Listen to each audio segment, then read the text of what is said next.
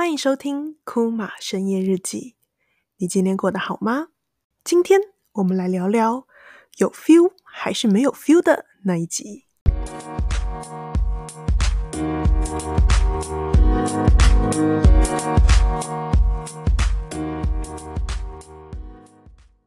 欢迎回来，库玛深夜日记。那现在的时间点呢，是两点三十三分。凌晨的两点三十三分，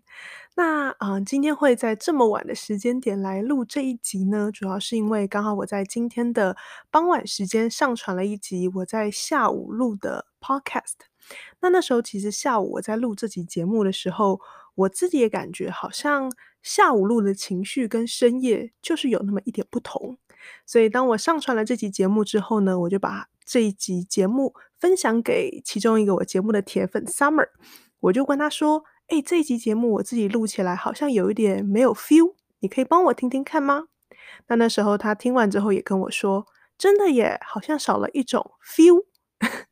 那我就觉得好像很适合在半夜来聊聊所谓的有 feel 或是没有 feel，到底是在讲什么。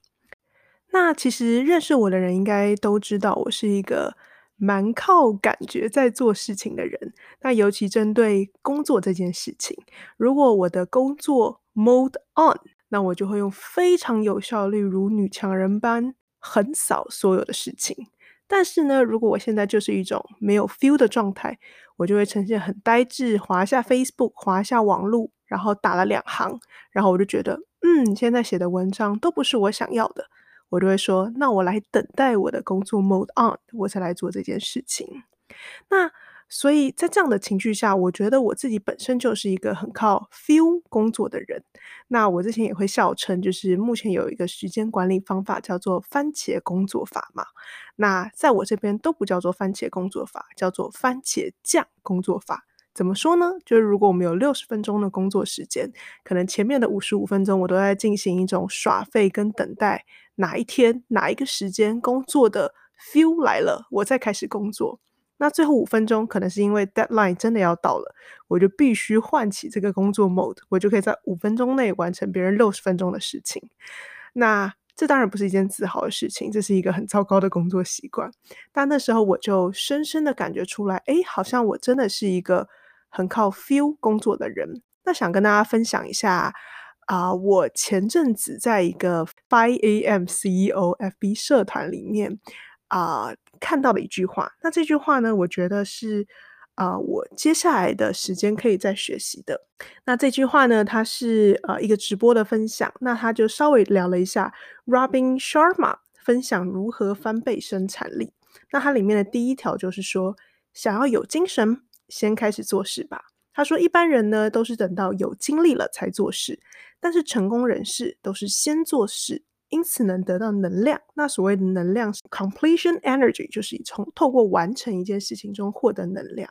那开始进行那些对你来说最困难的事情，直到从中获得源源不绝的能量，你再继续完成其他的事情。那这的确完全跟我自己的工作方法是倒过来的。这边先岔开来聊个小小的话题，那就是啊、其实现在已经是早上十点多，那我刚起床，那我起床的时候就有一种，嗯，我是谁？我在哪？我昨天晚上做了什么 的感觉，然后我就想起来啊，我录了一个 podcast，我就把电脑打开来听听看那个音乐档案，那我就发现其实深夜的声音真的有一种很舒服的感觉，不过。太累的状况下录这个 podcast 可能就会有一点脑袋短路，我就发现，嗯，我怎么一句话讲了三遍？那我就想说，哎，那我来补充一个关于这件事情的小故事。那同时之间，大家也可以帮我听听看，早上的声音有没有跟晚上一样，有那个慵懒迷人的魅力。那不过这边可以先说，早上录 Podcast 最大的挑战跟门槛就是，其实当整个世界都还在运转当中，外面的杂音就非常的多。例如说，我家楼下其实是个幼稚园，所以刚刚有一群小孩在那个广场上面疯狂的尖叫撕咬，然后我就想说，嗯，麦克风收音应该不会这么广吧。然后录了两次，发现里面都一直有小孩的尖叫声，怕大家觉得是鬼故事，所以我就想说，好吧，再录第三次。然后录第三次的时候，反而是我外面的工地正在施工，然后就开始有一种电锯声。那这可能是早上的小挑战。我来分享一下那个我远距工作老板 Zoe 他前阵子跟我说的一件事情，那我就觉得完全符合昨天提到的翻倍生产力的工作方式。主要是因为刚好那时候十月份的他手头上有三大专案，分别是他要写两本书，可能一本书是在明年一月出版，一本书是在明年四月出版。那两本书的进度不太一样，但编辑都在后面，你知道，拿着火说：“呜，赶快帮我们看校稿，呜，或者是你要赶快写那个稿的进度，像这样子。”那同时之间呢，他十一月份、十二月的时候要上一个新的线上课程，那这部分包含啊、课程，你要提前制作影片、制作逐字稿，然后制作啊、学习单，这些东西都会是要完成的大专案跟进度嘛。那他就跟我说，他自己的工作方式是，他拿了三张 sticker，然后在上面写啊、第一本书、第二本书跟十二月的新课程，然后他粘在电脑前面，跟自己说，以后你打开电脑，先花两个小时做第一本书，再花两个小时写第二本书，最后你再花两个小时写第啊、三个的线上课程。那透过这样的方式，他一天结束的时候，他其实已经。经过了六个小时，然后他这三个专案，每个专案都有一些 move on 之后，他才处理一些啊、一天的琐事，例如说要回信啦、回讯息呀、啊、处理一下财务啊、汇款啊、报账啊这些事。那我就觉得这样子的思维真的的确跟平常的我不太一样，因为平常的我打开电脑第一件事情就会想要尝试处理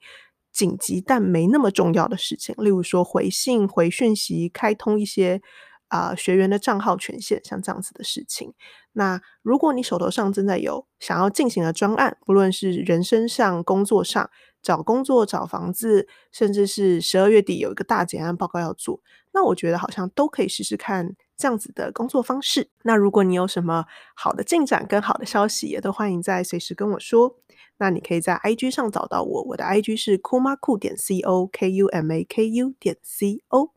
那我们就先这样子啦，继续回到深夜的日记。所以理性的我有时候会指着我自己的鼻子骂说：“你不可以再靠 feel 这件事情工作了，你应该要永远是掌控自己的工作 tempo 的。”那怎么说呢？因为其实靠 feel 工作最大的问题点就是它一直是一个很被动的状态嘛，就是你在坐等那个 mode on 的时候，你才愿意去。做这件事情，那我们都会说，任何人只要他是拥有选择的权利，他可以主动去做，跟主动去选他想做什么，不想做什么，是一个更接近理想生活，或是更接近开心跟幸福状态的一件事。就你永远要有选择的权利。那我觉得，如果我太仰赖啊、工作梦这件事情，反而是被动的让我的生活跟时间少了一些支配感，就是因为我就会。躺在床上，啊啦啊啦啊啦，等到嗯，突然工作 mode 我才跳起来做事，那就变成那一天我没办法再完整的掌控。好，那这一集应该会是一个比较短的节目。那其实录的过程当中，我也偶尔会出现一些痴呆状态，我就呃，反正这个部分我应该可以再剪掉，所以应该没有问题。那啊、照惯例。那我们在节目要结束之前呢，我希望进行一个小小的活动。那开头的时候，我有问你今天过得是否好不好嘛？那我可以理解，每一天可能都过得上上下下，你可能很开心，可能很难过，可能很焦虑，可能很痛心一件事情。无论是生活上或工作上，我希望邀请你跟我一起进行一个长长的、深深的、大大的呼吸。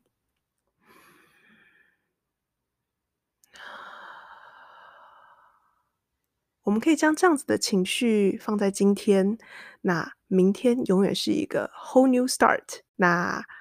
啊、我差不多该去睡了，因为我现在真的有点痴呆。那我们就下集再见喽，拜拜。